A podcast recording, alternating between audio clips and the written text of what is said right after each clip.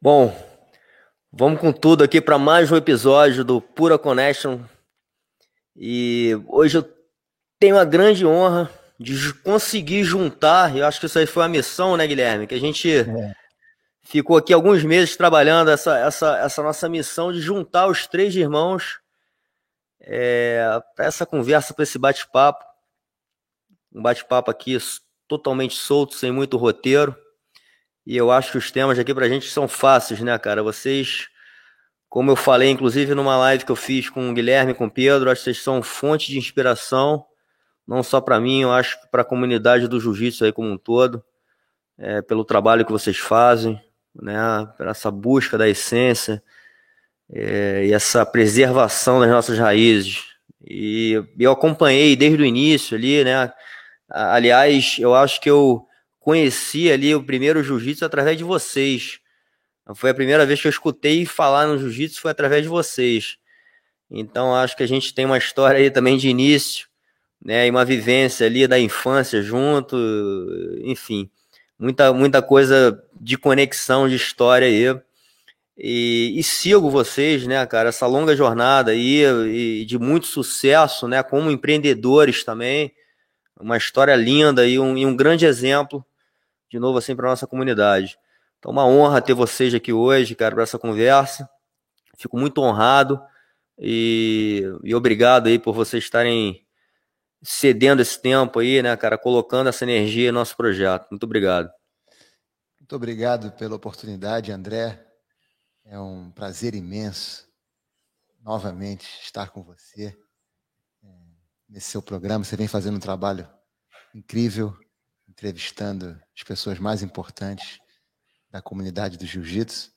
Para nós é, um, é uma honra também fazer parte desse seu programa. Como você disse, você é um amigo de infância, a sua mãe foi nossa professora, nós temos recordações maravilhosas daquele tempo de escola americana. E desde então, já praticando jiu-jitsu, já apaixonados pelo jiu-jitsu, jiu-jitsu é a nossa vida e falar sobre o jiu-jitsu é sempre um grande prazer. E o André Legal, que foi, Pedrão. E o André que foi sempre um bom atleta, né? É verdade. Sempre espontâneo lá no colégio. Esforçado, né, meu irmão? Esforçado pra cacete.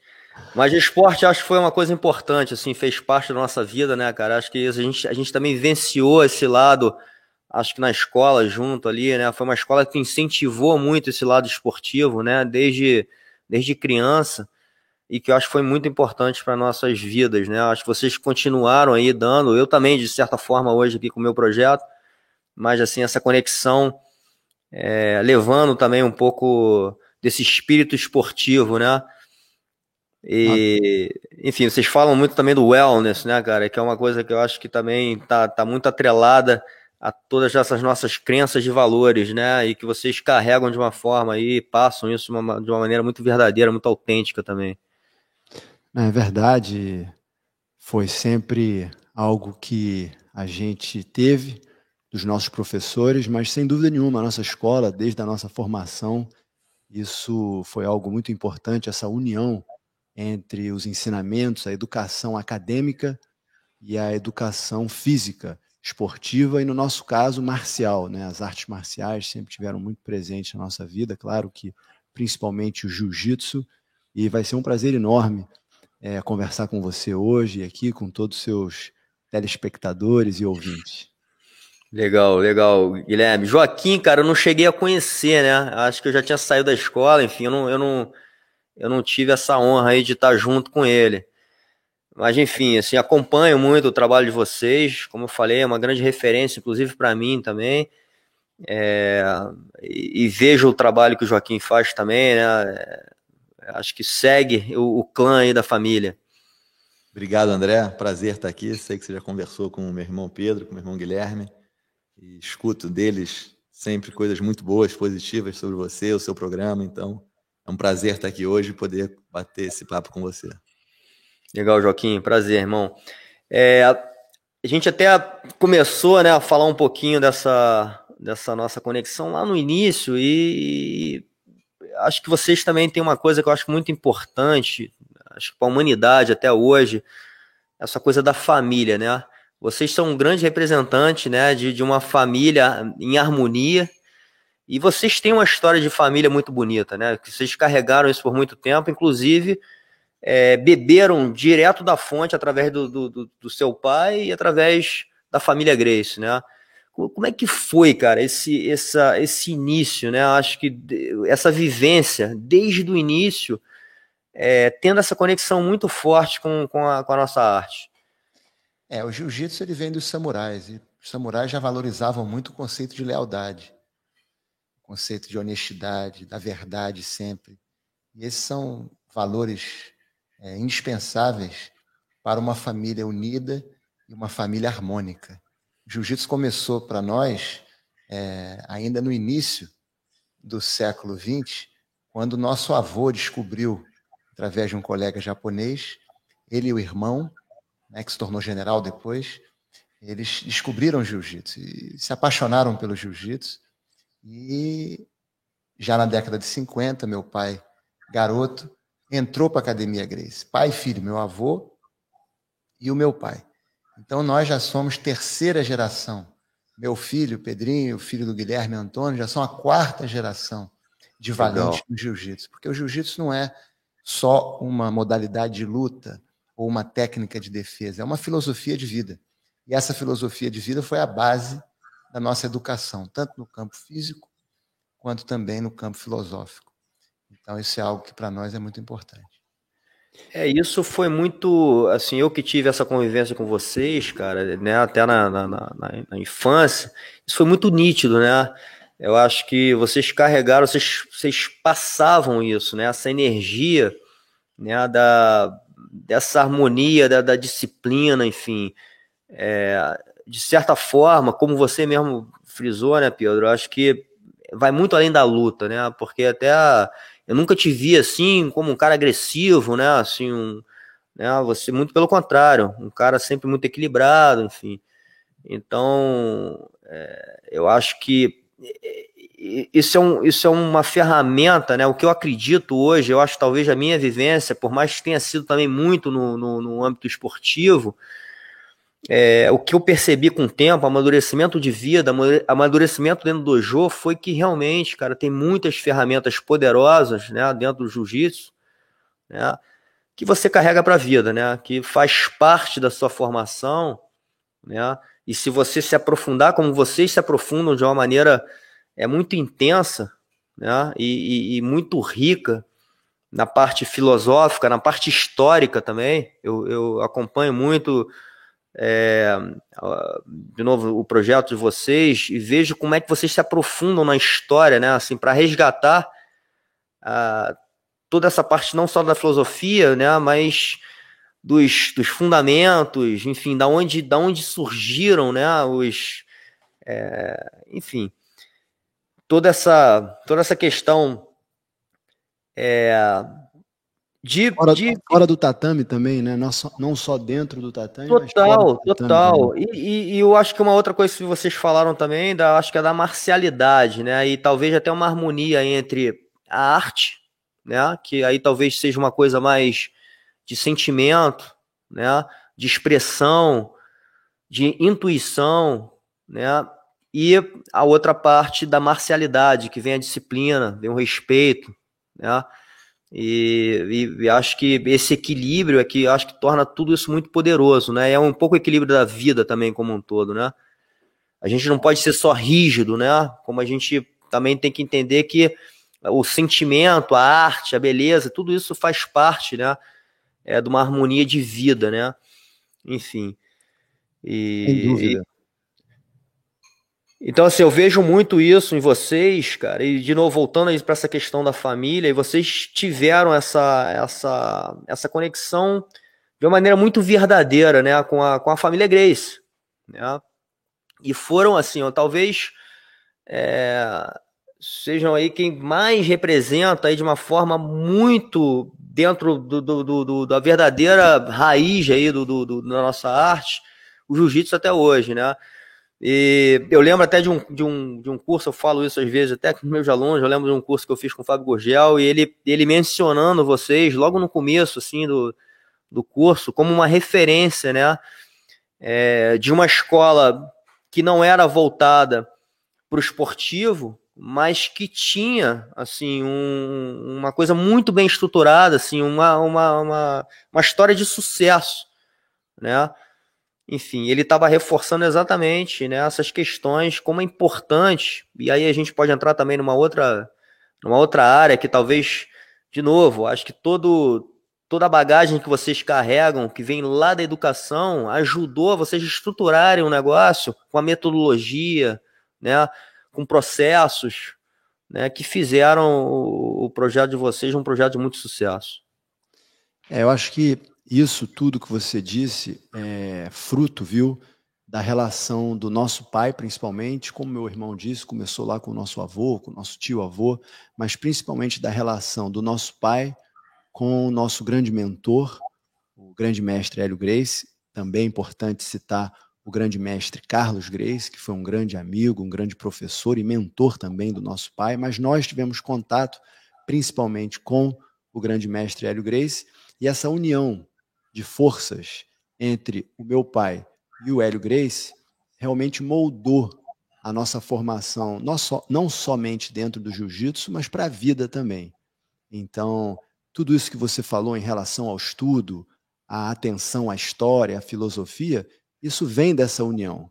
O meu pai, que foi um grande médico, sempre foi um estudioso de diversas áreas, mas principalmente também dentro das artes marciais, isso nos motivou. E o Hélio Grace, que foi o maior de todos dentro do tatame, e fora um filósofo, alguém que aprendeu com a vida. E isso, viu, é algo muito interessante, porque quem conhece a história de vida do Hélio Grace sabe que a vida dele não foi fácil. Ele teve que aprender com a vida, com os obstáculos, vencendo os obstáculos que a vida é, apresentou para ele. E nós que tivemos acesso ao Hélio Grace, esse privilégio de ter o Hélio Grace é, mais que um professor, né, um avô, um grande mentor ali conosco. Desde os nossos dois, três anos de idade, começamos a ter aulas particulares com Hélio Grace, íamos para a casa dele, é, passávamos lá, às vezes, as férias inteiras, um mês inteiro, um mês e meio inteiro com Hélio Grace. Então aprendemos com ele muito em uma, em uma fase da vida dele que realmente ele mesmo dizia: Eu já passei tudo, viu, meu filho? Eu já passei tudo que você vai passar, eu já passei algumas vezes. Então, eu já aprendi muito com isso. Não só com os meus acertos, mas também com meus erros. Principalmente, né? O que, que ele gostava Legal. muito de dizer, né, Joaquim? Ele dizia: Poxa, eu sou, eu sou um cara horrível, eu sou o pior cara que você conheceu. Mas através da minha força de vontade, ele exagerava, né? Isso é outra coisa importante também. Quando você estuda o Hélio Grace hoje, sem ter o conhecido é, presencialmente, é importante saber que o Hélio Grace, em muitas das suas entrevistas, é, ele, ele falava de uma forma muito contundente e para chamar a atenção de algo, ele falava com aquela forma dele bem graciana, né? Bem graciana e exagerada. Entendeu? Isso é algo muito importante. E nós aprendemos, né, no final, nos últimos 30 anos, pode-se dizer, né? Nos últimos 30 anos da vida do Hélio Grace, é, nós em diferentes fases, às vezes juntos também, a nossa irmã Joana Valente também, tivemos ali esse acesso que você citou, André. E para isso, isso foi fundamental para as nossas vidas. Legal. É, voltando um pouco para a história de vocês, né, até do início ali, Pedro chegando nos Estados Unidos, o, o jiu-jitsu era muito pouco conhecido, né, nos Estados Unidos, né, Pedro, nessa época, assim, você pode recordar melhor, mas eu, eu não sei também se você já planejava é, viver né, do jiu-jitsu. Né? Eu não sei se você já tinha esse plano na cabeça. Na verdade, não. O jiu-jitsu ele teve um boom muito grande no Brasil na década de 30, depois na década de 50, mas já na década de 80 ele tinha diminuído bastante. Ele estava restrito ali à zona sul do Rio de Janeiro, praticamente. Né? O judô era maior do que o jiu-jitsu, o karatê também. E o Horion estava fazendo um trabalho no, no, nos Estados Unidos de divulgação do jiu-jitsu. Era uma grande esperança de todos os praticantes do jiu-jitsu. Ele começou ali, né, perto de Hollywood, a ensinar, fez aquele filme é, Máquina Mortífera com Mel Gibson. Ele orientou as cenas de luta. Então, ele, ele foi ficando cada vez mais famoso, até que ele é, criou o UFC. em 1993. Eu mudei para cá em julho de 93. Em novembro de 93 foi o primeiro UFC. Eu tive o prazer de estar lá presente em Denver. Então ali o jiu-jitsu ganhou uma força muito grande e eu na universidade comecei a dar as aulas. Foi ali que comecei a dar aulas. E foi ali que, que se iniciou a jornada Valente Brothers. Mas como é que assim, voltando, porque é curioso, né? Assim, a gente, a gente principalmente entender o, o como é que se inicia um negócio, né? E, e, naquele momento ali, você falar em jiu-jitsu, você falar e dar uma aula de luta em que ninguém conhecia, né? Numa universidade, enfim.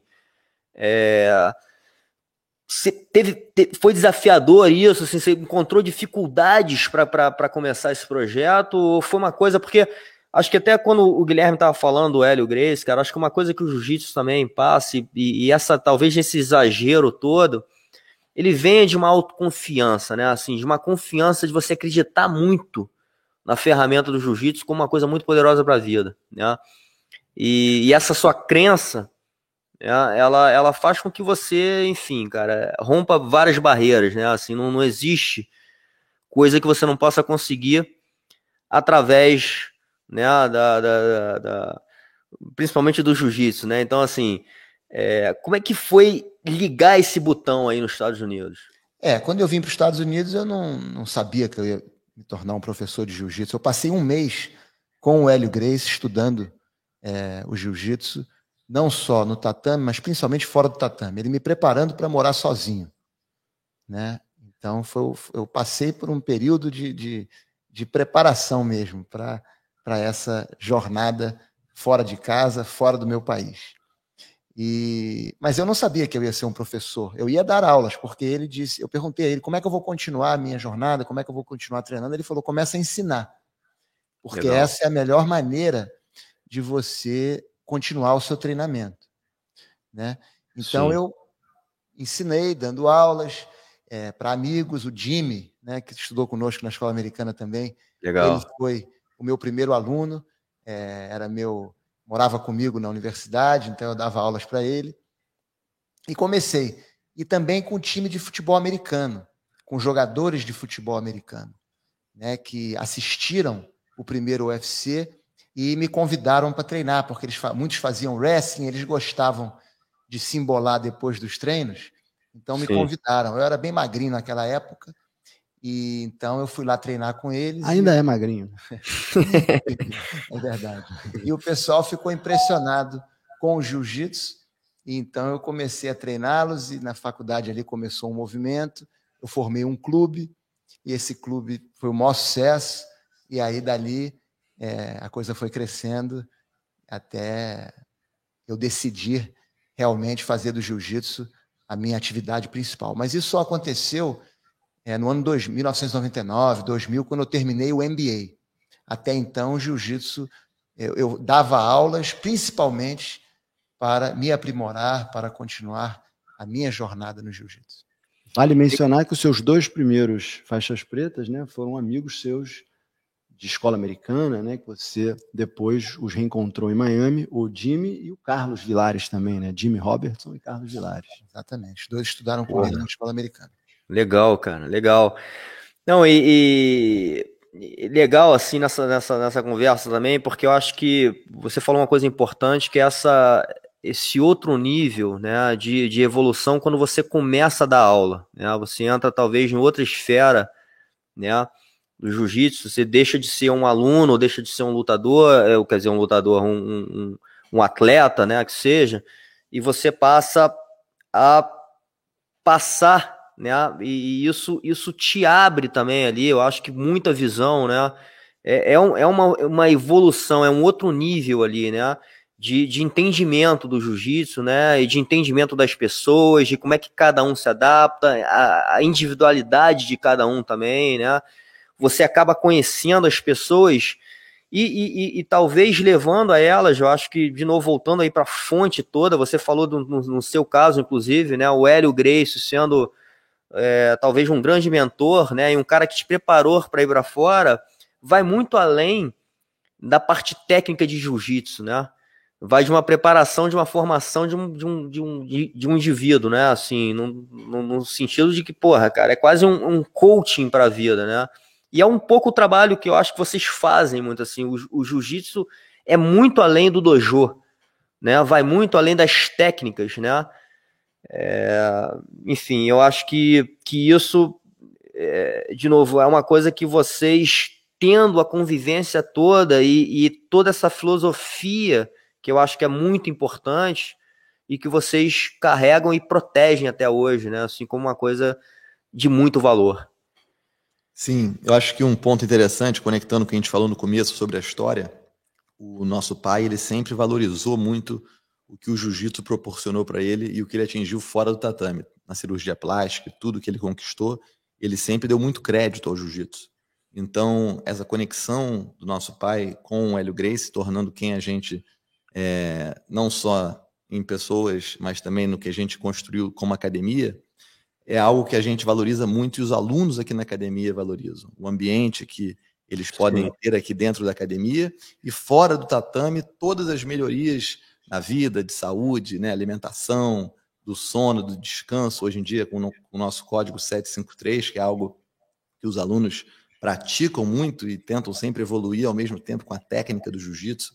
Então, nada disso seria possível sem aquela conexão que começou do nosso avô levando o nosso pai lá na Academia Grace há tantos, Legal. tantos anos atrás.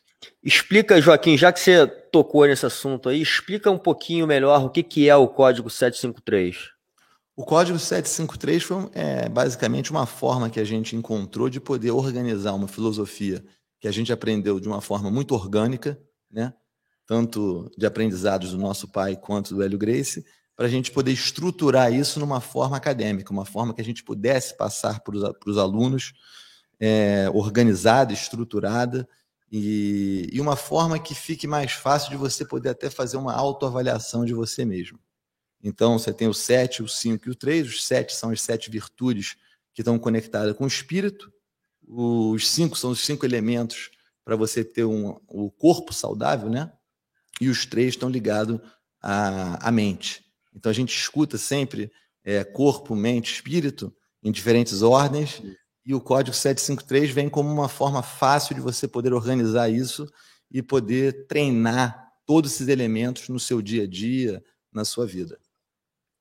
Perfeito. Legal.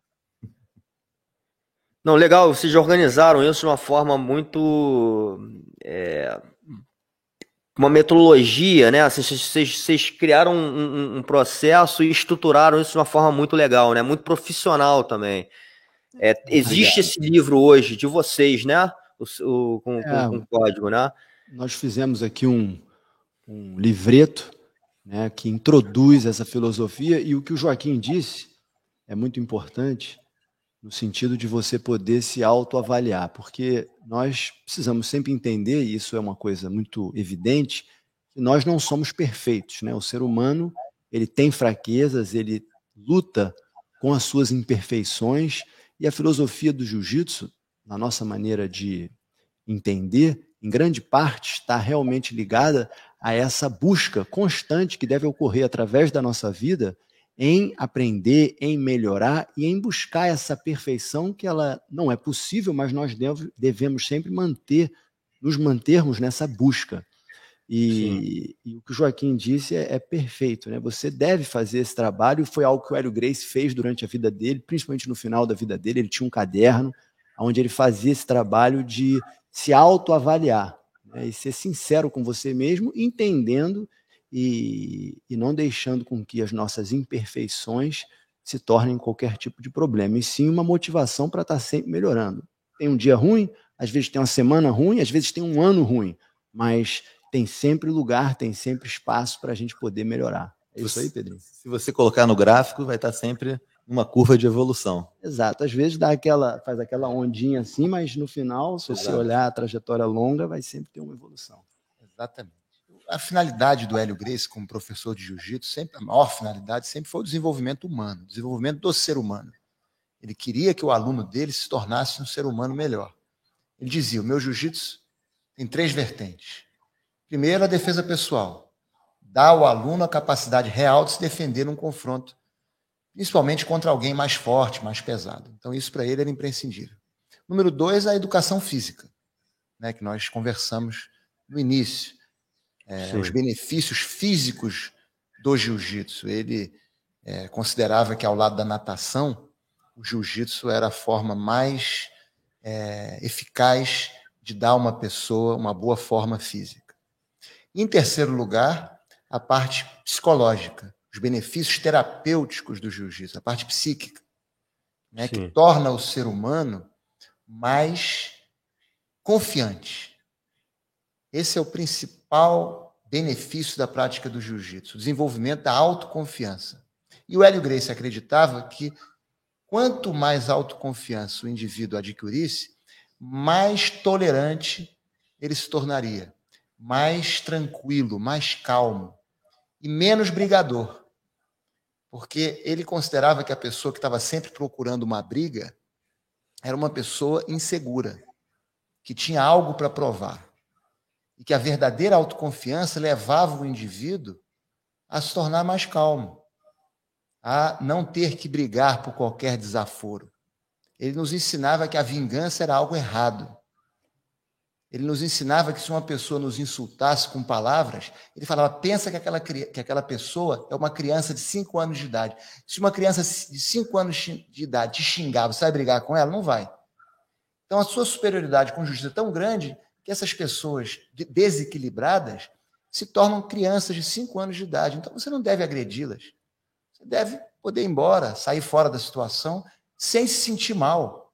Às vezes as pessoas têm dificuldade até de entender isso, né? Porque vem no jiu-jitsu, principalmente na, na imagem que o jiu-jitsu durante muito tempo é, passou, algo bastante diferente. Ou então dizem, poxa, Sim. esse não foi o Hélio Grace que eu conheci. Bom, mas o Hélio Grace aprendia com os erros dele. Exato. Né? E ele dizia que na, na juventude dele ele era muito inseguro. Ele dizia, não, não era flor, como é que é? Não era, não flor? era flor que se cheirasse. Se cheirasse. então, ele, ele admitia essa insegurança, ele dizia que brigava muito, mas a, a, na medida que ele foi se desenvolvendo no jiu-jitsu, ele foi se tornando mais seguro e tinha menos necessidade de brigar. E o nosso pai, ele dava uma contribuição muito importante nisso, que era a questão intelectual, o desenvolvimento da parte intelectual, porque o ser humano ele só vai encontrar a verdadeira autoconfiança se ele juntar duas, dois tipos de autoconfiança. A autoconfiança física, que dá a ele condições de se defender numa briga, com a autoconfiança intelectual, que dá a ele condições de se defender numa conversa, numa discussão sobre qualquer assunto. E para isso, o estudo é necessário. Não necessariamente estudo acadêmico, existem autodidatas que aprendem. O Hélio Grace podia conversar sobre qualquer assunto é porque ele teve alunos brilhantes, advogados, médicos, estudou através dos alunos. Então ele aprendia Legal. com os alunos. Então, realmente o Hélio Grace é até uma exceção, porque nós estamos falando aqui de um gênio. Verdade. Mas, então, você ter a, o conhecimento acadêmico, conhecimento intelectual, e combinar isso com a capacidade, o conhecimento técnico de defesa, de luta, de saber né, se defender numa briga, isso cria uma autoconfiança que é muito rara. E só com essa autoconfiança que o indivíduo consegue realmente não ser marrento, Sim. não ter que brigar por qualquer bobagem que uma pessoa possa falar no momento de desequilíbrio. Né? E nós tivemos aqui nos Estados Unidos a honra de trabalhar com as forças especiais, os Navy SEALs, né? as forças mais mais alto grau que você possa imaginar aqui das forças militares americanas, nós trabalhamos com elas. E eles realmente são os verdadeiros samurais da era moderna. Né? Sim. Os samurais naquela época defendiam o shogun, né, lutavam pelo, pelo clã deles, pelo país deles, e os Navy SEALs lutam pelos Estados Unidos, pelo seu país. Nós tivemos é, a oportunidade de estar muito próximo desses indivíduos. E eles são pessoas tranquilas, calmas, é, que não tem nada para provar para ninguém. Não tem nenhuma marra, não tem nada, nenhum tipo de, de, de, de sugestão, de bravata. Você não, não vê, você vê ali muita humildade, muita humildade. Uma vez eu estava até indo para um restaurante com, com eles, tinha dois, eu estava eu e mais dois, a gente estava, eu tinha ido treinar eles lá em Virginia Beach, e aí Tinha um maluco na rua, no estacionamento, que ficou chateado porque tinha negócio de vaga, e o cara meio que xingou um deles. Eu até olhei assim, né, tinha acostumado com o o cara falou: não, vamos, vamos, deixa esse cara para lá. Esquenta. tipo assim, não, não, aquilo ali para ele não era nada. Eu vou meter em confusão com esse cara, coitado, o cara deve estar tá tendo um dia ruim. E eu olhei para aquilo e falei: caramba, o cara, um cara realmente um, é um militar preparado em todos os sentidos né, da arte da guerra. Sim. Tranquilo, uma atitude tranquila, de tolerância, não ficou bravo com aquilo, não ficou chateado. Podia ter ficado, mas não ficou. Então, essa é a verdadeira autoconfiança. É, é verdade, coisa... cara. E vocês tocaram. Desculpa aí, Joaquim, pode falar. Não, vai lá, vai lá. Não, porque vocês tocaram no assunto, cara, que eu acho muito importante, né? Quando até a gente fala nossa, da, do, do, jiu-jitsu em si, porque ele, ele realmente ele proporciona né, essa, essa confiança, essa autoconfiança, né? E às vezes, é, inclusive, o, acho que o, o Guilherme chegou a comentar também que em algum momento aí, até hoje, né? E a gente ainda vive é, uma, uma certa atmosfera ali que nem sempre o jiu-jitsu é tão bem visto, né? Assim, como uma arte educacional, né? Ou, ou, ou uma coisa que é passada que vai além da luta, né? Da marcialidade, né? Enfim, é... e isso também gerou com que talvez essa alta confiança que o jiu-jitsu gera, ela fosse desequilibrada, né? Para um, um, um, um indivíduo que acha que por ter aquilo ali ou por ter algumas técnicas, né, pode, enfim, se achar superior, né, ou querer se provar. E isso realmente eu acho que, que fez parte aí, inclusive, da história do nosso negócio, né? E, e, que eu percebo hoje, até quando eu falei ali no início, do amadurecimento disso tudo, inclusive com aprendizado, de, de, de, de inclusive poder passar, poder ter hoje a honra de passar um pouco é, de tudo que eu aprendi, do, de tudo que venci do, do dojo, eu acho que a autoconfiança, como o Pedro bem colocou, é, é, é realmente você ter domínio emocional, né? É, numa situação de estresse, né? Numa, numa situação de perigo, numa situação de enfrentamento. E eu, eu não digo, eu vejo isso inclusive em outros, outros esportes. Eu tenho entrevistado muito também aqui, conversado com com, com o pessoal aí de. Tive agora há pouco, semana passada, com o Carlos Burli, cara, que é um cara que bateu recorde mundial, né? Surfando a maior onda. E você vê, cara, que o trabalho é um trabalho totalmente mental, né? E de alma até. Ele é um cara muito espiritualizado, né? Então é isso que faz ele talvez ter a confiança, né? De, de conquistar o que ele conquistou, né? E, e, e, todo o resto, né, de, de talvez achar que ele tem a técnica suficiente ou que ele é melhor do que alguém, só atrapalha, né? É justamente o que vai levar ele para um lado que pode dar problema, né? E a gente, a gente percebe isso também é, na arte marcial, né? É, hoje em dia, inclusive, né, assim, os riscos são grandes, né? Assim, a gente pode, inclusive, é, afetar uma pessoa que não tem nada a ver com a história, né? Ser prejudicada por uma ação de irresponsabilidade ou de, ou de perda desse, desse controle emocional. Porque realmente a gente acaba tendo uma ferramenta com uma base técnica muito poderosa, né? às vezes superior para você resolver um problema, mas que você coloca em risco outras pessoas.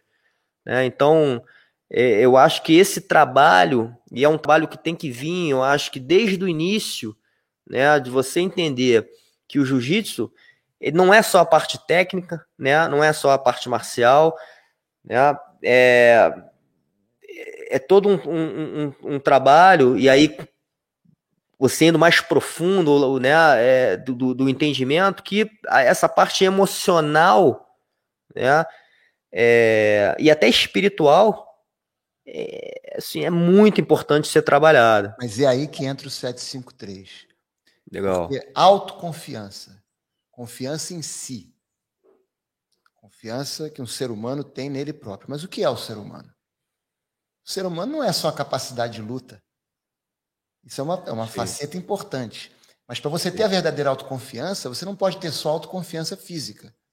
Exatamente. Você também tem que ter autoconfiança espiritual, autoconfiança mental, né, as suas emoções, tudo isso vai criar uma verdadeira autoconfiança, uma, verdade, uma autoconfiança completa.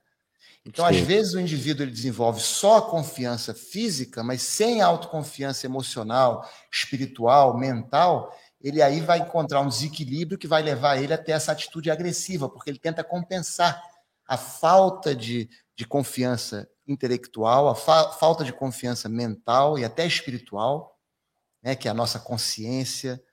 Quando nós vivemos a vida de uma forma, dentro de um código, fazendo bem, nós, nos, nós dormimos bem. Mas quando nós cometemos delitos, mesmo pequenos delitos. E sabemos né, que são delitos. Aí nós não dormimos bem. Isso afeta a nossa consciência, pesa na consciência. O Hélio Gracie dizia, né? Quando você erra sabendo que está errado, você paga dobrado. e, e o Hélio Grace, ele chegou, essa talvez tenha sido a grande lição, a constatação que ele tenha é, atingido, chegado na vida dele. Foi a questão desse equilíbrio. E ele passou os últimos anos da vida dele estudando, escrevendo. Um dos hobbies preferidos do Hélio Grace era aperfeiçoar a, a escrita dele. Não é? E, e, e, buscando sempre aprender e se aperfeiçoar nesse campo importante que ele considerava muito importante da comunicação, da expressão Sim. através de todos os artigos que ele escrevia. E um ponto interessante é que esse controle ele é necessário para a aplicação das virtudes. O Hélio Grace, como o meu irmão mencionou, ele escrevia sobre todas as virtudes que ele achava importantes do ser humano. Então, coragem, lealdade, honestidade, honra, muitos deles que fazem parte hoje do nosso Código 753, ele escrevia a forma com que ele enxergava aquela virtude e a aplicação daquela virtude da forma correta que ele enxergava. E na vida dele. Né? E na vida dele. E, e no final das contas, muitas vezes, quando a gente se vê no momento de estresse, onde a nossa capacidade de poder agir ali ela já está afetada pelas condições naturais do nosso corpo, quando a gente se encontra no momento desse, a gente tem que, numa fração de segundo, fazer uma escolha. E o controle emocional ligado às virtudes do que é certo, do que é errado, de quando a gente deve agir, de quando que a lealdade ela é importante, mas talvez a retidão de fazer o que é certo deve vir em primeiro lugar, o controle emocional que dá chance dessas virtudes poderem entrar em campo. Porque senão o controle emocional ele fica mais forte, ele fica enfraquecido, o nosso emocional fica mais forte, muitas vezes a gente toma uma atitude que muitas vezes 3, 5, 10, 15 minutos, uma hora depois você conversa com a pessoa, a pessoa é, realmente está errada, não devia ter feito. Mas foi pela falta do controle que a virtude não pôde entrar em campo. Vale citar rapidamente, viu, André, algo que você mencionou sobre a cultura do jiu-jitsu e como que isso até fez com que o jiu-jitsu, durante um tempo, isso é algo que todos os professores ainda, de certa maneira, tem que lidar com isso, que é a imagem do jiu-jitsu. Nós precisamos entender, e nós que somos cariocas do Rio de Janeiro e que, de certa Sim. maneira, fizemos parte desse processo, alguns mais, outros menos, questão de geração, a cultura do Rio de Janeiro, a cultura brasileira, ela foi muito importante para o desenvolvimento desse jiu-jitsu, dessa nossa linhagem, que hoje é reconhecido mundialmente como o jiu-jitsu brasileiro, o jiu-jitsu é, Graciano, como diz o grande mestre João Alberto Barreto, Sim. mas também nós precisamos reconhecer, talvez, os pontos negativos e saber corrigi-los. É? Sim. Algo, talvez, da nossa cultura, algo da cultura, talvez até nossa, carioca, muito positiva, né? toda a questão da, da improvisação, da questão da naturalidade, o, o, o jiu-jitsu no Brasil ele tem isso, né? E essa talvez Sim. seja a maior virtude do nosso estilo de jiu-jitsu.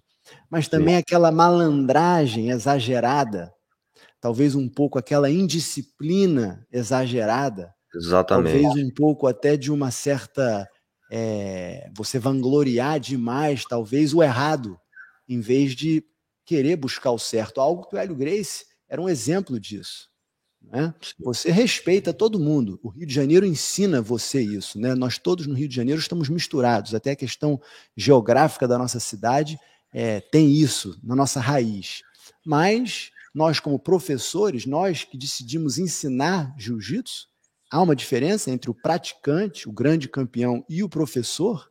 As duas formas merecem muita dedicação e muito trabalho. E nós que no, que no início da nossa trajetória decidimos sermos professores, observamos que esse trabalho e essa, essa autoanálise era muito importante. Eu acho que todos nós devemos ter um compromisso com isso. É legal, porque voltando para a conversa com, com o Fábio Gorgel, né, cara, por que foi interessante né, a gente entrar nesse assunto? Porque ele justamente estava reforçando que vocês faziam um trabalho de muito sucesso né, e não tinha nenhum grande representante em competições. Né, não era uma escola conhecida por ser uma escola de competição, em que todo mundo acha que talvez a gente tenha que ter um campeão né, para que o nosso negócio prospere ou seja divulgado dentro da comunidade. Né? E, enfim, e, e, nem sempre é assim. Ou, ou, ou, melhor que não seja até, né? Porque eu acho que a, acho que o grande, o, o grande poder do jiu-jitsu né, tá, numa, tá numa vertente até mais profunda, nessa, nessa conversa que a gente está tá tendo agora. Né? É, não que, de novo, a vertente esportiva não seja legal, ou seja, né, ou que te ensine muita coisa também. Né? A gente, como a gente falou também no início, a gente vivenciou também esse espírito esportivo. É, é bom, né? É importante. Eu tive essa experiência também dentro do esporte jiu-jitsu. Acho muito legal. Mas eu acho que tem muita coisa ali é, que talvez seja ali por baixo do iceberg, né? Assim, na, na história, na filosofia, né? É, enfim, em todos esses códigos, nos fundamentos, né? é, que são importantes não só para uma questão física, como vocês também falaram, mas eu acho uma questão de formação, né? Como um todo para qualquer um, porque nem todo mundo também quer ser um atleta, né? Nem todo mundo pode ser um atleta, né? Eu acho que até o, o próprio grande mestre Hélio Grace, ele, ele, ele passou por essa grande dificuldade, né, física, né, para desenvolver é, um jiu-jitsu que não dependia né, apenas do físico, né? E foi muito além como um grande mestre, como vocês estão dando vários exemplos aí, né? Assim, é. É, a parte técnica, transcedia a, a, parte esportiva, vai muito além do que isso aí, né? E se a gente ficar ali, para mim, só no esportivo, a gente fica raso, né? É, enfim, essa, essa é um pouco a minha opinião de toda a vivência que eu tive, para mim, né? Assim, de todo o entendimento que eu tenho. E, e, e, eu vejo de novo vocês assim que vocês não precisaram, né? Assim, investir muito nessa parte esportiva para ter o sucesso que vocês têm hoje, assim, ser uma grande referência é, de escola, né, de jiu-jitsu, e grandes empreendedores, enfim, e grandes representantes né, do, do, da nossa arte. Nós até começamos assim, né, Pedro? Sim, é verdade. No início, nós participávamos das competições, até com muito sucesso. Legal. É, campeonato Pan-Americano, campeonatos mundiais, campeonatos estaduais aqui nos Estados Unidos estavam começando, as federações estavam sendo formadas. E eu também, na minha infância, participei de competições, também com sucesso, venci aqueles primeiros campeonatos que tinham lá em Niterói, no início da década de 80. Mas o nosso professor, o grande mestre Hélio Grace, ele chegou num determinado ponto que ele, isso é público e notório, tá nas, nas entrevistas que ele dava na época, ele começou a condenar aqueles campeonatos. Não condenar a prática esportiva, ele mesmo dizia, qualquer esporte quando praticado com valores, com princípios, com a elevação da saúde das pessoas, é uma coisa positiva, e eu não tenho nada contra. Mas o meu objetivo com o jiu-jitsu é dar ao indivíduo a capacidade de defesa, de sobrevivência em uma situação de caos, uma situação de, de sobrevivência, uma pessoa te atacando na rua. Então, isso é diferente de uma luta de competição, onde você está lutando com outra Sim. pessoa que sabe jiu-jitsu, com regras, onde você não pode focar na defesa, porque os pontos são conferidos em base né, de posições de domínio. Sim. Então, aquilo ali ele sentia que era uma descaracterização do jiu-jitsu que ele defendia, que ele ensinava. Foi uma coisa que ele tentou durante alguns anos. Ele era o presidente da federação, ele organizou tudo aquilo. Né? Inclusive, foi convencido por alunos e familiares a participar daquele movimento que ele considerava importante para promover o jiu-jitsu, mas chegou num determinado momento que ele sentiu que aquilo ali não era positivo e que ele não queria mais participar. Então, nós, como alunos dele, fomos orientados por ele a não participar e a focar nesse jiu-jitsu com essas três vertentes: defesa pessoal, educação física e a parte moral, a parte psicológica, a parte emocional. Né? E é o que nós temos feito aqui com muito sucesso. É, e que consideramos que é uma, são expressões diferentes do jiu-jitsu. A expressão esportiva é válida. E a nossa é uma expressão diferente, mas tudo parte do mesmo jiu-jitsu, que é o jiu-jitsu que nós aprendemos com a família Grace, a arte dos samurais japoneses. É, não há dúvida que o jiu-jitsu esportivo ele contribuiu muito para a expansão, para a popularização do jiu-jitsu, não só no Brasil, mas em todo o mundo. Nós aqui recebemos alunos é, do mundo inteiro, a nossa academia em Miami, é, e muitos deles, a maioria deles, eles vêm de academias que focam principalmente no lado esportivo e eles sabem da nossa especialização na defesa pessoal, nessa questão toda filosófica, histórica do jiu-jitsu, e isso faz com que eles se interessem também por esse outro lado, por essa nova ou antiga expressão Sim. do jiu-jitsu. Mas eu acho que é importante também frisar que o Hélio Grace considerou, como você disse, ele não atacava o esporte, ele achava qualquer esporte muito positivo, mas ele achou que o jiu-jitsu dele, né, que às vezes as pessoas até confundiam isso com, ah, o Hélio Gracie inventou o jiu-jitsu do nada, ele dizia que o jiu-jitsu era dele. Não, ele dizia, o meu jiu-jitsu, igual um jogador de futebol pode dizer, pô, o meu futebol, o estilo dele de jiu-jitsu estava sendo descaracterizado. E muitas vezes é, era visto como uma evolução. E, e aí é onde que eu acho que está a diferença. Não é questão de evolução. Aquilo, aquele é um estilo que foi é, é, desenvolvido. desenvolvido com um propósito, que é o propósito da competição. E o propósito da defesa pessoal continuou. Continuou. E no e... momento, muitas poucas pessoas fazendo, talvez o Hélio Gracie ali sendo um dos únicos que realmente estava focado nisso, né? E a gente, motivado por ele, sempre praticamos o jiu-jitsu dessa forma. E é interessante, acho que frisar isso, que no momento onde o Hélio Gracie, por mais que ele era o grande mestre e ele era né, o, o maior de todos, mas ele estava morando em Taipava, poucas pessoas indo lá visitar ele. Visitavam. É. E a gente passando aquele tempo, e aí é onde que o crédito tem que ser dado ao nosso pai, que começou a valorizar ele ainda mais.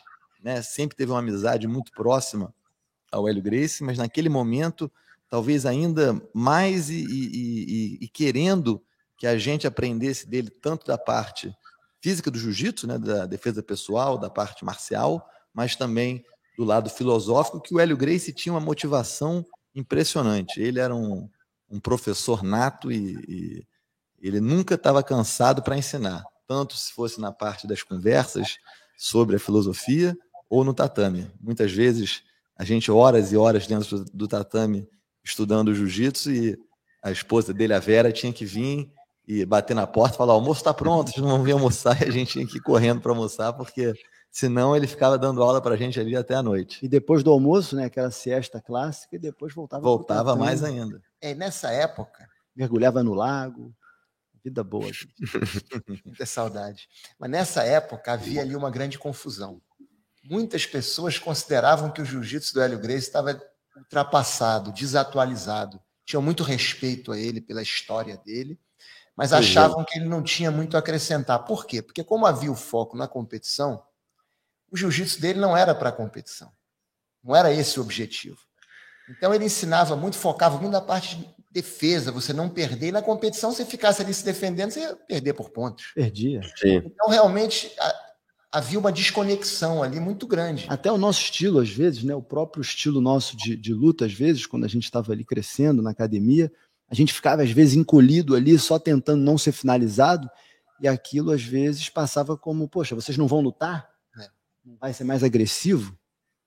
E essa agressividade ela é possível quando você tem uma divisão de peso, quando você tem um oponente ali né, do seu tamanho, mas muitas vezes, inclusive com um oponente que sabe menos que você, mas muito mais forte, você não tem. A gente vê isso às vezes, inclusive em vídeos hoje em dia de tantas lutas que acontecem na rua, você cai por baixo e por baixo você ganha. E esse é o grande triunfo do jiu-jitsu. Sim. O, o Tio Hélio sempre valorizou muito isso.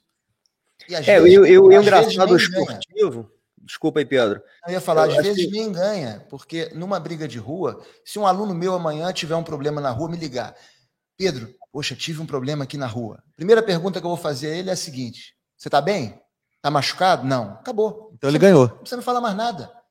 Não é se ele finalizou o cara, se ele jogou o cara, nada. Eu quero saber se ele não se machucou. Se ele... Então, a, a, defesa pessoal. Até evitou a briga. Né? Melhor ainda. Né? Duas, duas situações. Uma, o cara me conta: não, eu peguei o cara, levei para o chão, montei, ele deu as dei uns socos nele, deu as costas, matalhão, finalizei e botei para dormir. Segunda situação, não, eu levantei a mão, conversei com o cara tal, não houve briga. Qual é melhor? É que não houve briga, que ele conseguiu evitar a briga. Exato, Essa é a maior vitória. Então, Exatamente. esse é o jiu-jitsu que nós ensinamos. Então, não é no esporte, você sempre, qualquer esporte, você busca vencer. Sim. Na defesa pessoal, você busca não perder. Eu acho importante quem busca o jiu-jitsu poder escolher. Exato. Né? E às vezes as pessoas, de forma equivocada, dizem: não, é, o jiu-jitsu de competição é para atleta. E o jiu-jitsu de defesa pessoal é para quem não pode ser atleta. Não é verdade. Às Nós... vezes até de forma pejorativa. Sim, dizem isso de forma pejorativa. Mas isso não é verdade. Nós damos aulas, como eu disse, para os Navy SEALs. Sim. Que é mais atletas que eles. Nós Sim. damos aulas para muitos atletas profissionais que vêm aqui buscar e eles não estão interessados em participar de competição de jiu-jitsu. Eles querem aprender a se defender numa situação de rua. Então, as duas formas devem ser respeitadas. É, é, a, a grande pergunta até que eu ia fazer é é, por que, que houve essa desconexão, né, cara? E, e, talvez essa desconexão ela seja realmente prejudicial, né? Porque quando a gente coloca as regras, né, como a gente falou, e a gente conhece um pouco as regras do jiu-jitsu esportivo e toda a evolução que o jiu-jitsu esportivo teve, ele se afasta um pouco dos cenários de defesa pessoal, por exemplo, né? A gente hoje evoluiu para uma, um, um, um, uma vertente que você, de novo, né, quer vencer, como você falou, né? Então as posições e as estratégias são montadas para você vencer aquela, aquela luta, né? É, e às vezes isso afasta de posições eficientes para defesa, né? É, e não sei, né? Coloca essa, essa, conversa, essa pergunta aqui na mesa, se isso também não já afastou, porque eu lembro da eficiência do jiu-jitsu perante as outras artes marciais, principalmente no, no, no início do UFC. Obviamente que o jiu-jitsu foi introduzido hoje é, para muitas pessoas, né? Então, tu, muitos. Hoje eu acho que não, existe um atleta que vai subir no ringue sem ter a mínima noção de, de, de, de jiu-jitsu, mas me, me, me traz esse questionamento se essa desconexão que a gente teve do jiu-jitsu como defesa pessoal, se também não atrapalhou. Né? Hoje, inclusive, os atletas que estão mais ligados né, a, a, uma vertente esportiva né, e que talvez afasta um pouco essa eficiência que o jiu-jitsu como defesa pessoal traz. Né? Eu acho que é uma pergunta muito importante e nós podemos aqui conversar longamente sobre ela, mas eu definiria isso em duas situações. Primeiro, há uma mudança muito clara em relação às regras. Eu acho que se você deixar muitos lutadores de jiu-jitsu, né, numa luta contra um representante de uma outra arte, claro que, como você disse, todos sabem um pouco de jiu-jitsu também, ou muito de jiu-jitsu, mas se a luta poder continuar no chão, sem interrupções, eu acho que o lutador de jiu-jitsu ele vai levar uma vantagem. E hoje, através das regras, você, por falta de combatividade, começar a luta em pé de novo, ou então a questão do tempo, round de cinco minutos, né? até a luta chegar no chão já está na hora. Regras do MMA. Regras do MMA. Então, Sim. esse é um lado importante. Mas Sim. eu acho que mais importante que isso, sem dúvida, é o foco, é a especialização. Isso. Não é? Existe isso. E hoje você pode chegar à faixa preta campeão mundial de jiu-jitsu, sem saber dar um pisão. Exatamente. Sem saber dar um jab, sem saber usar uma escalada, né, o tapa. Sim, sim. Você hoje não pratica isso. Por quê? Porque a regra, como no judô também houve isso. Você não precisa, são situações que não acontecem no, no jiu-jitsu esportivo. Até você, um, um, dos nossos professores, né, o grande Royler Grace, ele diz isso sempre nos seus seminários. Você, como um campeão mundial de jiu-jitsu, você não precisa saber uma defesa de gravata, porque lutador de jiu-jitsu não dá gravata. Então, pois é. Então, é só reforçando aqui, eu tô lembrando, Estou lembrando de uma conversa que eu tive com Vinícius Anthony, né, que foi treinador do Lioto, enfim, treinou o... Acompanho o trabalho dele. Eu gosto muito da questão de striking, né, de golpes traumáticos. E pois é, é ele é também um, um, grande estudioso né, da, da, da, da, filosofia samurai, enfim, então. E ele, e ele também questionou um pouco o karatê nessa vertente esportiva, né? E ele descobriu que o karatê na história ele, ele, ele foi crescendo tanto no esportivo que que virou quase uma, uma coreografia, perdeu a eficiência, né? E ele hoje até demonstra, através de, de cursos e tudo mais, que o karatê também tem estrangulamento, que poucas pessoas sabem. Também tem domínios que vem tudo. Ele fala tudo era jiu-jitsu, né? É, então, é, eu acho que o risco maior, e de novo, isso é uma opinião minha, de tudo que eu vivenciei, de tudo que eu vejo, das conversas, né? É, é o, o risco é esse afastamento, né? E a gente talvez ir indo para um lado de per, perca de, de eficiência, né? No, no aspecto de defesa pessoal e talvez no aspecto que, que a gente também já conversou aqui de emocional, né? Porque talvez um lutador que, que luta por uma medalha, não, não que o que de novo que o esporte seja ruim, né?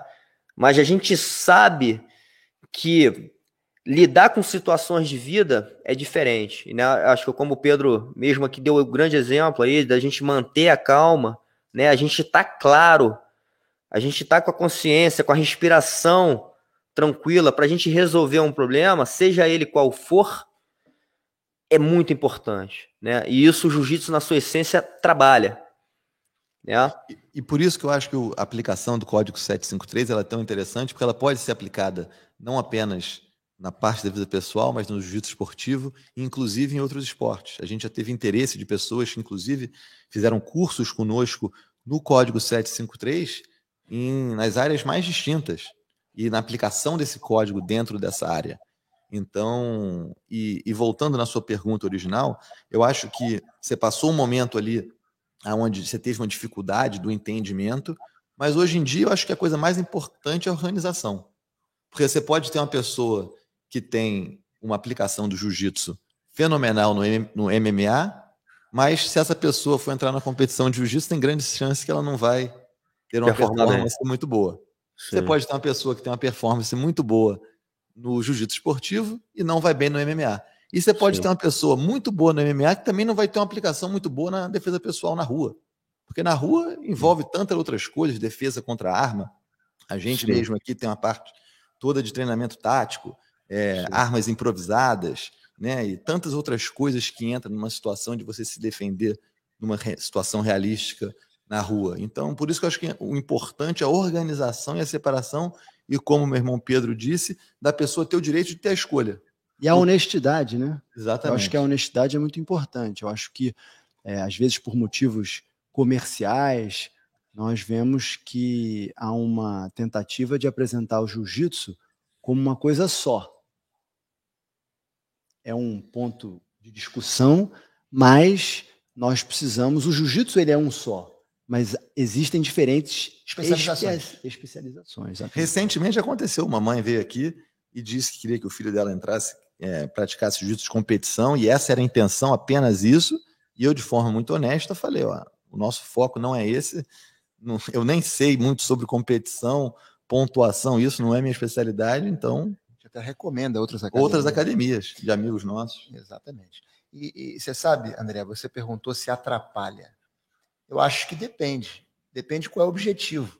Né? Não há dúvida que o jiu-jitsu hoje em dia, para a competição, ele, ele é muito melhor do que o jiu-jitsu praticado na década de 80, 70, para aquela finalidade. Não há a menor dúvida, houve uma evolução enorme.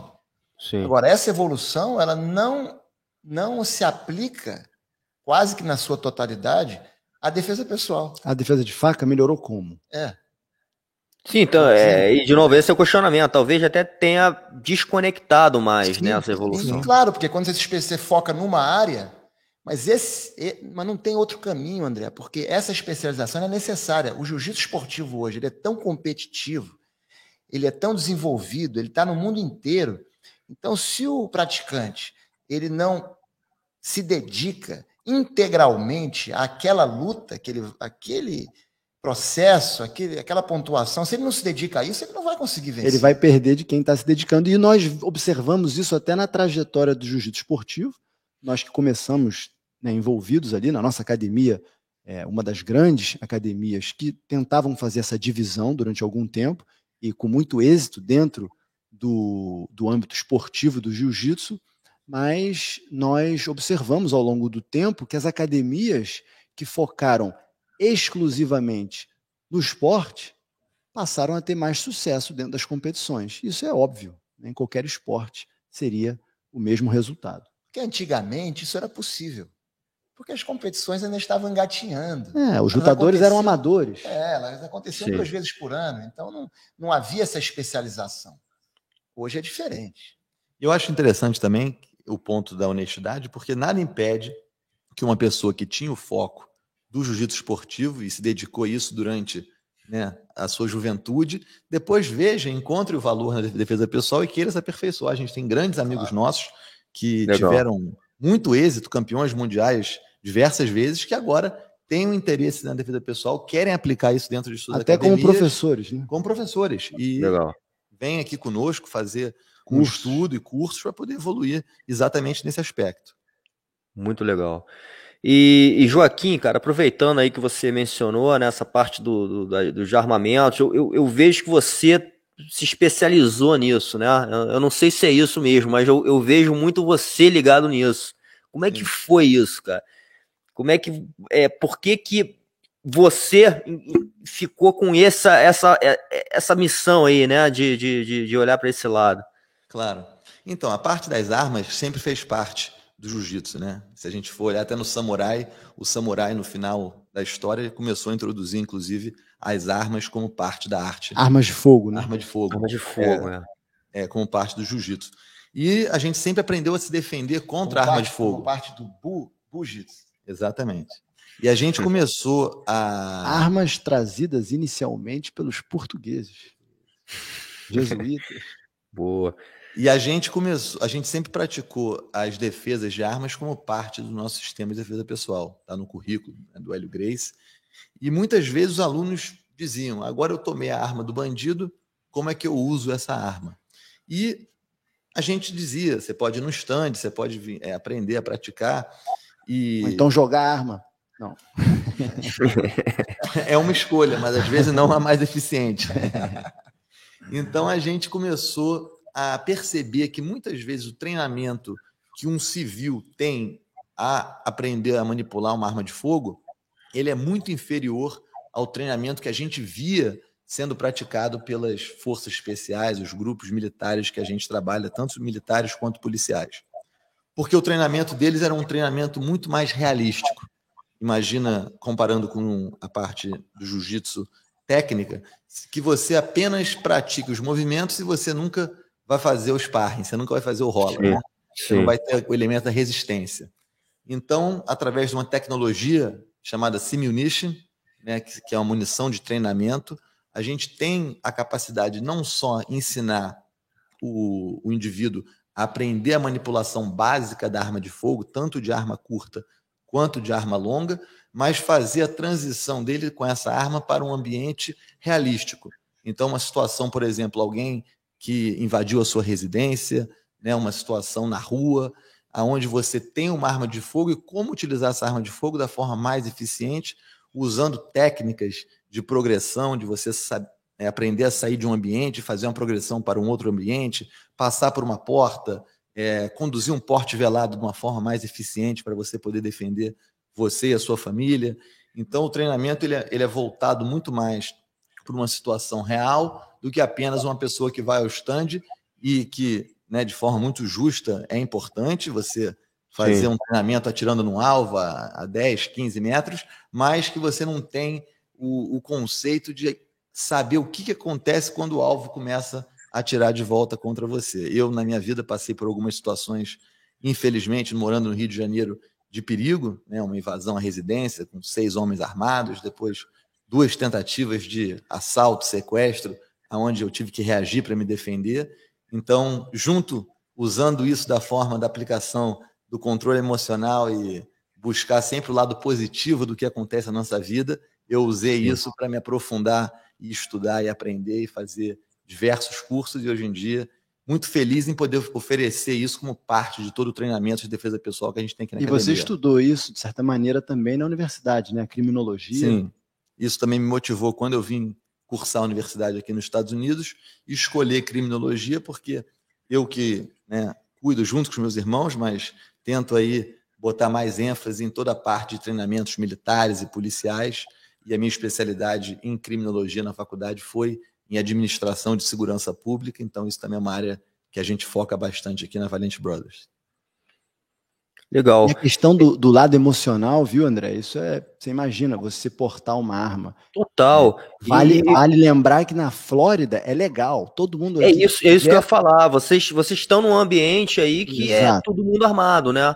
Todo é, que, é, que é diferente. Aqui é selva total. É, é a, as armas estão na mão do bandido, né? Como você falou da, da experiência, mas aí tá todo mundo armado também, que é, um, que é uma situação diferente, mas que também precisa de você saber lidar com essa situação.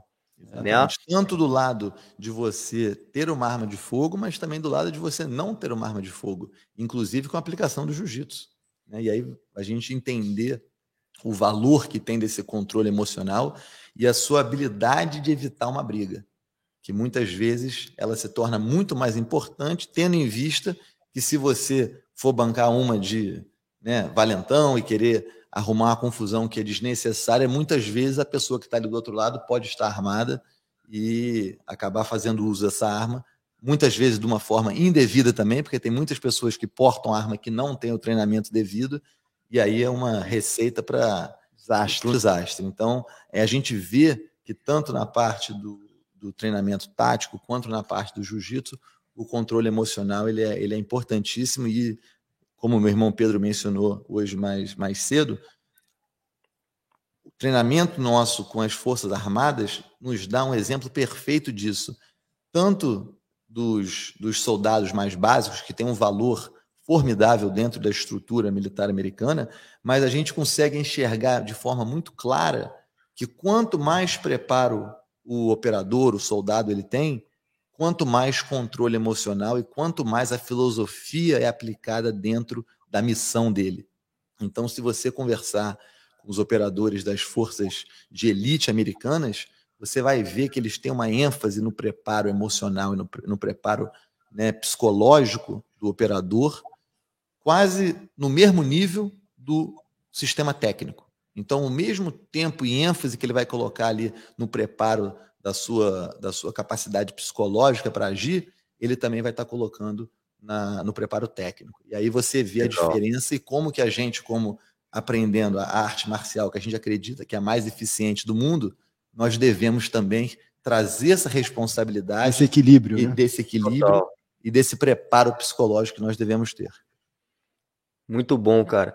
É, até dentro desse, desse tema aí, né, cara, e vocês de novo são uma referência, como inclusive o Pedro falou, né, já tiveram muita experiência com a elite, né, do exército americano, que, né, é, é, como, é, como é que foi essa, essa, essa primeira, como é que começou essa conexão, assim, é, e, e de novo a questão da confiança, né, de vocês estarem confiantes de, de passar isso, né, é, em alto nível, né, para para de novo, para uma elite, né? Assim, para uns caras super treinados, né?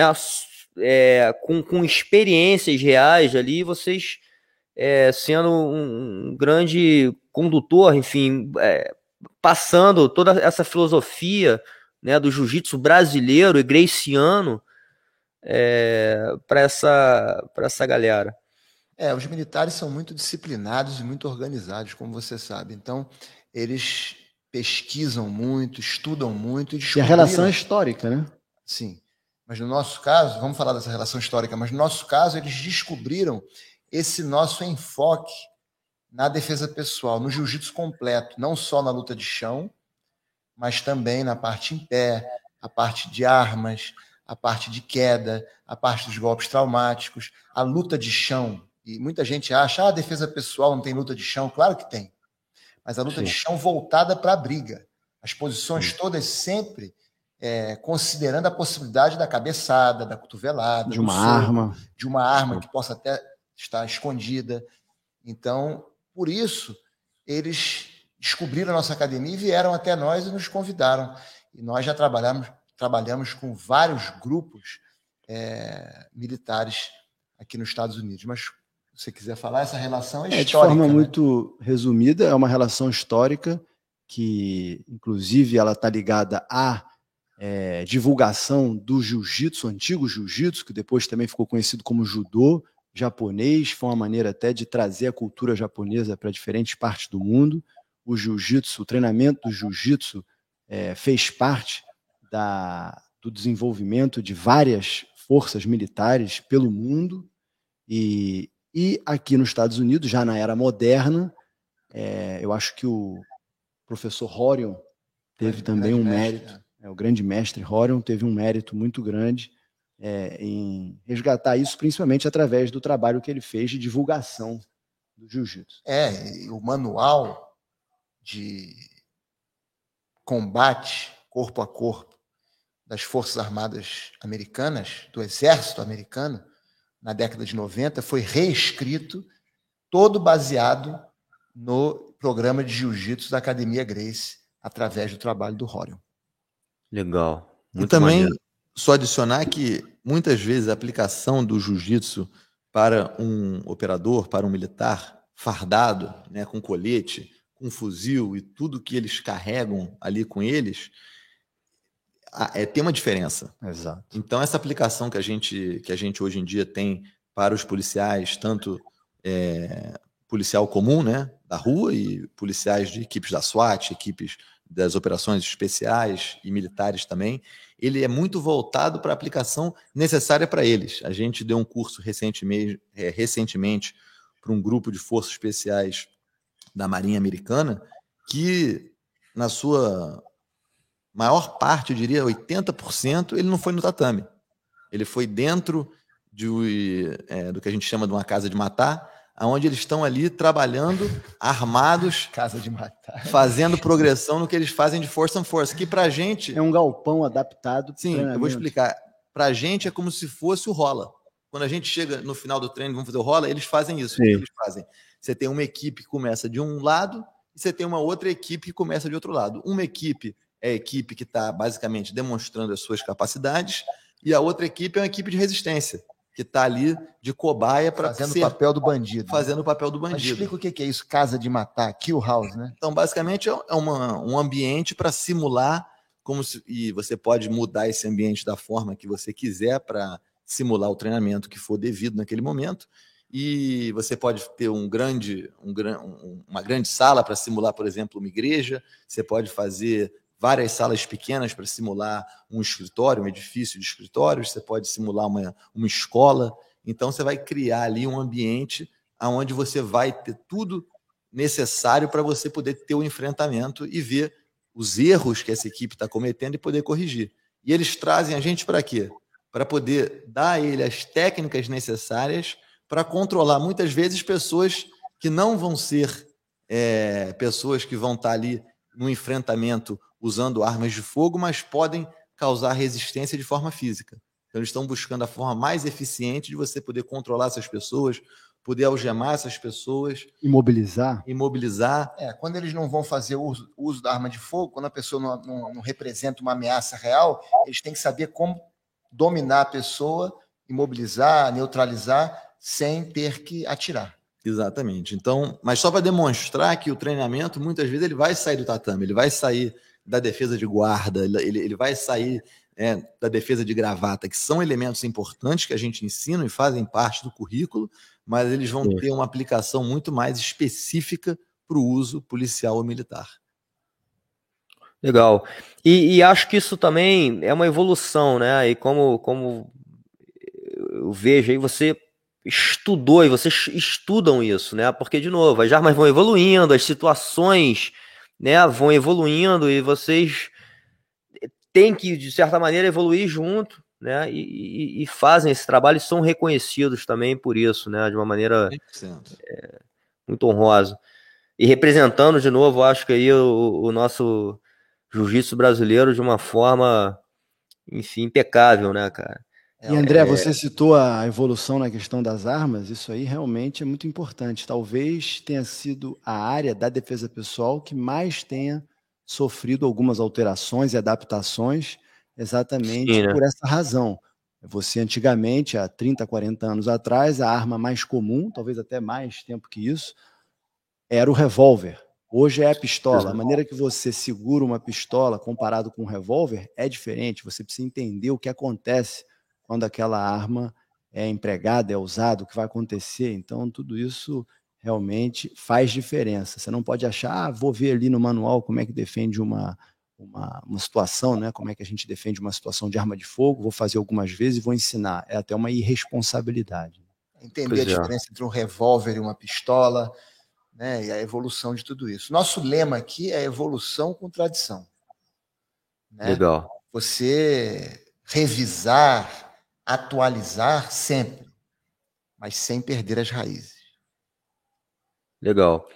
Tem uma outra Acho que tem outro tema importante, vocês chegaram a comentar rapidamente, mas eu não sei o quanto vocês levam isso, né, e praticam isso no dia a dia, que é a dieta, né, é, que eu acho que está muito ligado com isso tudo, né, assim, porque a gente a gente está falando de uma busca de, um, de uma harmonia de vida, né, é, e eu sei, né, que, o, que tanto o Carlos como o Hélio Grace, né, tinha essa coisa da dieta, da dieta Grace, vocês, como é que vocês seguem isso? Vocês levam isso também, de certa forma, para os alunos? Você passam esse, esse conhecimento, que eu acho que hoje é, é super importante também, né? É por tudo que a gente está vivendo, né? Esse cuidado com a nossa saúde, enfim, é, é, uma outra coisa assim que eu acho que entra em foco num momento importante, que é uma outra coisa que eu acho que o jiu-jitsu brasileiro traz na sua essência, né? É, eu, eu, André, considero essa talvez a parte mais importante do jiu-jitsu. E é algo que está nas raízes do jiu-jitsu. Nós descobrimos há pouco tempo um livro do, do Conde Koma, do Mitsuyo Maeda, né, que foi quem introduziu o jiu-jitsu no Brasil. É, houve alguns antes, mas ele foi o que introduziu com, com maior é, divulgação. E ele já falava na importância da alimentação como sendo parte do jiu-jitsu porque já vinha até dos samurais, mas com o Maeda nós vimos uma ligação do jiu-jitsu e da questão da alimentação, alimentação. Aí saudável. Tem, aí tem gente que fala, não, mas o Maeda gostava de beber, ficava bêbado. Tudo bem, talvez ele não fosse perfeito. Todo, nenhum Sim. de nós somos, mas ele pregava isso porque ele entendia que, como professor, ele tinha que. Estava na busca dele, né? Pelo menos tentando, né? Exatamente. Sim. Então ali ele já falava na importância de comer fruta, ele já falava na importância de comer vegetais, na alimentação natural, né, até no, nos intervalos digestivos. Então, muitos conceitos já estavam ali e certamente influenciaram o jovem Carlos Grace, que depois dedicou a vida a esse estudo maravilhoso, ajudando a tantas pessoas, inclusive a nossa família. Né? E mas não é só pela parte da saúde que isso é importante. Tem um aspecto que talvez seja tão importante quanto, que é a questão da disciplina. Legal. Porque o Hélio Grace ensinava que a força de vontade é fundamental. Joaquim disse isso mais cedo, né? Para poder, para que nós possamos aplicar as virtudes do Código 753, nós temos que ter muita coragem moral, muita força de vontade, para poder resistir às tentações da vida. E existem muitas tentações, coisas que nós sabemos que não são positivas, mas como há um ambiente onde todos estão fazendo, nós acabamos nos rendendo em busca de um prazer momentâneo que certamente vai causar danos futuros. E essa questão da alimentação é a melhor forma de treinar essa resistência às tentações, essa força de vontade, essa coragem moral. Isso começa já na infância. Para nós, pelo menos, começou na infância. E o Hélio Grace sabia que isso era, era, uma, era uma forma fantástica para desenvolver isso na pessoa. Porque você está numa festa, e nós tivemos em situações assim durante toda a nossa infância, todo mundo comendo brigadeiro, todo mundo comendo bolo, e nós tínhamos que dizer não, obrigado, não quero. Então não era fácil. Todo mundo bebia Coca-Cola e nós não, não combina. Todo mundo, às vezes vinha uma comida, não, não está na hora de comer, está fora de hora. Então, isso cria uma disciplina e uma independência muito grande. É, de independência, saber, né? De saber pensar diferente. Saber pensar diferente. Até uma, às vezes, é, é visto até como uma certa rebeldia, né? No é uma rebeldia sentido. no bom sentido e que é, é importante em diferentes fases da vida e em diferentes situações da vida. Hoje, principalmente, eu acho que estamos passando por um momento que isso realmente é muito, muito importante. Desenvolver o pensamento crítico, desenvolver né, a, a, capacidade de questionar tudo. Tudo. Né, e ter um pensamento independente. Isso talvez aí entra a união, né, que foi talvez o início da nossa conversa, a união do, do nosso pai e do Hélio Grace.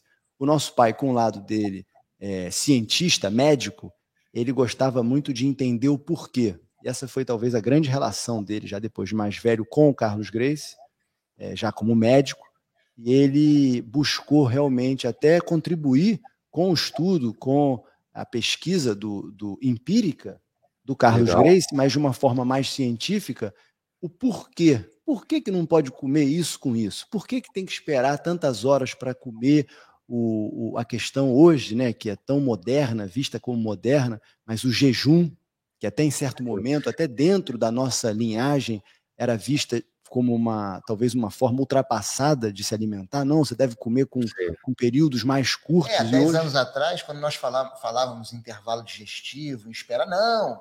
O moderno é, é comer de três em três horas e tal. Isso é uma coisa que todo mundo falava. É a diferença é. da performance esportiva, às vezes, e da questão da saúde.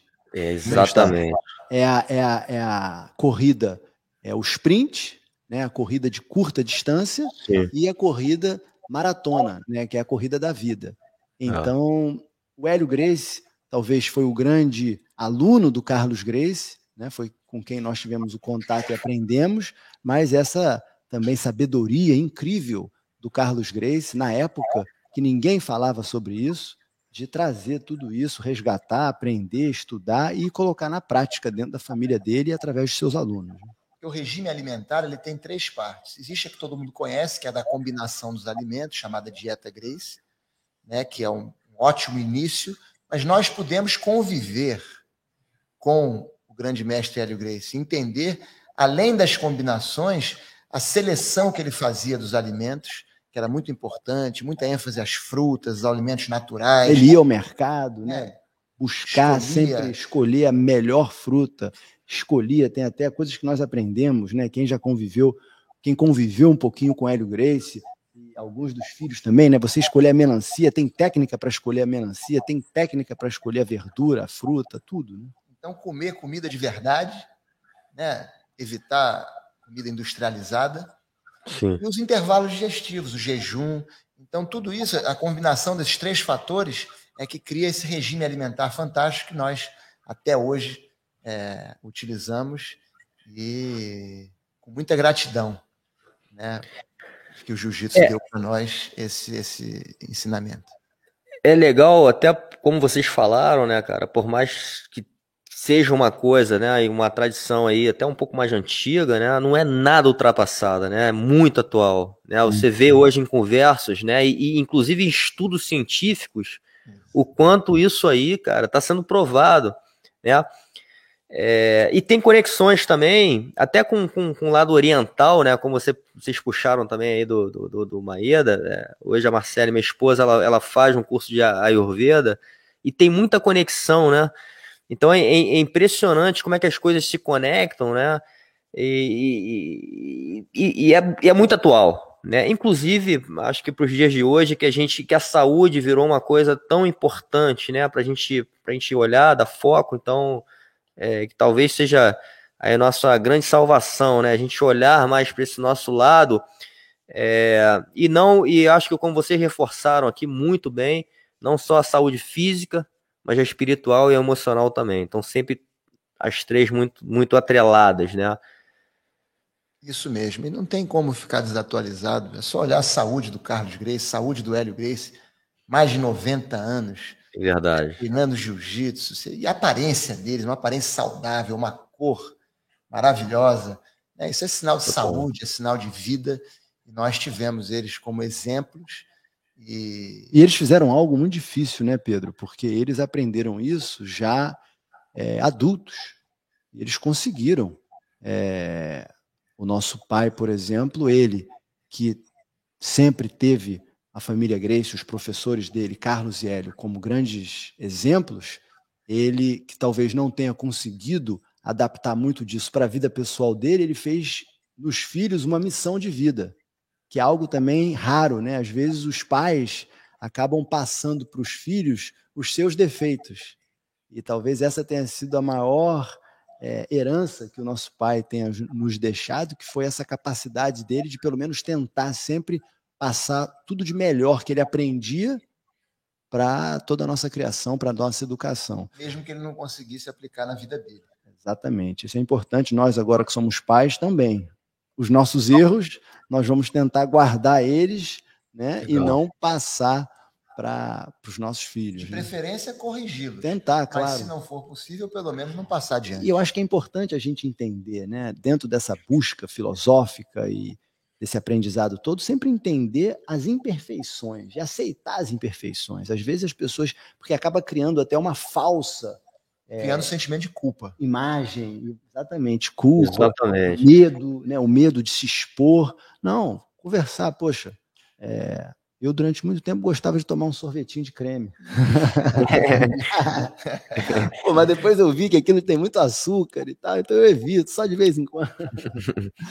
é, mas é interessante esse, esse assunto também, Guilherme, porque eu acho que é uma outra coisa que eu acho que o jiu-jitsu, de certa forma, nos ensina também, né? A gente a perceber algumas imperfeições, a gente se conhecer melhor, aceitá-las e evoluir o quanto a gente consegue também, né?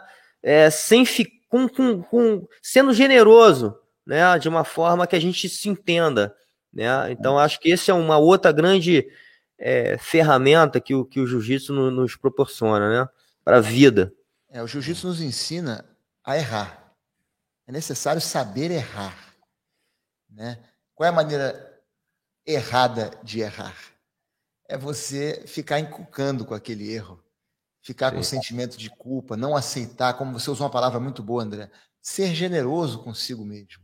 Exatamente. Né? Então, e qual é a maneira certa de errar? É você aprender a lição, mas aceitar o erro. E se aceitar como um ser imperfeito que está em constante evolução. E buscar a melhora, né? buscar corrigir os defeitos, mas também com paciência, com calma, entendendo que às vezes demora. Exatamente. Bom, estamos caminhando aqui para o final. É, de novo, assim, agradecer muito o tempo de vocês, né? Conseguir juntar vocês três aí, eu sei o quanto é difícil, né? O quanto vocês estão é, dedicados, trabalhando, estudando, né? E com muitos compromissos com, com, os, com os alunos, né? E com o grande negócio que vocês têm hoje, e com a grande missão e o grande exemplo, né? Que vocês hoje representam aí para a nossa comunidade, para mim, né, eu sou um, um grande. É, eu, eu, eu, sempre vi vocês e, e, olho com vocês como uma grande referência, inclusive para o meu projeto, falo isso aí sem, sem nenhum medo, né? Enfim, conheci vocês, tive a honra de conhecer vocês pessoalmente também, então acho que, é, enfim, Estou muito grato aí pela, pelo tempo de vocês, pela energia de novo que vocês têm, né? Sempre positiva, é, embasada com muita história, né? No jiu-jitsu, enfim. E, e, essa coisa de família também maravilhosa que eu acho que, que é um valor importante, né? Como eu falei também no início, para a humanidade e que vocês vêm passando isso de uma forma muito nobre. Enfim, Quero agradecer, cara, e vamos fazer mais. Eu sei que, assim, porra, a gente tem muito assunto aqui, às vezes uma hora e pouquinho, fica pouco aqui, mas eu também não quero tomar muito tempo de vocês. E, enfim, gratidão aí pelo, pela conversa de hoje e que daqui a pouco a gente possa estar juntos de novo. Obrigado, obrigado, obrigado, André. Foi um enorme prazer aqui conversar com você. A conversa sempre é muito produtiva. Nós aprendemos muito com você, porque você faz um trabalho fantástico aí eu não vejo a hora de, de poder dividir o tatame com você, de visitar Porra, esse aí sim, ser uma grande. Aí, e, e deixar né, uma mensagem final aqui para nossa audiência, que é a seguinte: se tem uma, uma, lição que nós aprendemos com Hélio Grace, que nós carregamos conosco, talvez a mais importante, é o valor do trabalho, o valor da rotina de trabalho. Ele considerava a coisa mais importante para um professor de jiu-jitsu exatamente essa relação com o aluno, uma relação de amor, de amor verdadeiro. É o verdadeiro amor de você realmente querer o bem do seu semelhante. Então a dedicação dele era total. E ele nos incentivou, ele dizia: a melhor profissão do mundo é a de professor de jiu-jitsu, a rotina de dar aula de jiu-jitsu. Ele também dizia: quem trabalha pelo que ganha, não vale o que recebe. Então, não trabalhar pelo dinheiro, trabalhar pelo amor à profissão e pelos benefícios que esse trabalho vai trazer para a sua vida também. Porque quando você se dedica ao seu próximo, isso volta para você. Então, é, mais uma vez, muito obrigado, André. Foi um prazer conversar com você. Valeu, obrigado, Pedrão. André. Obrigado. Programa de qualidade sempre.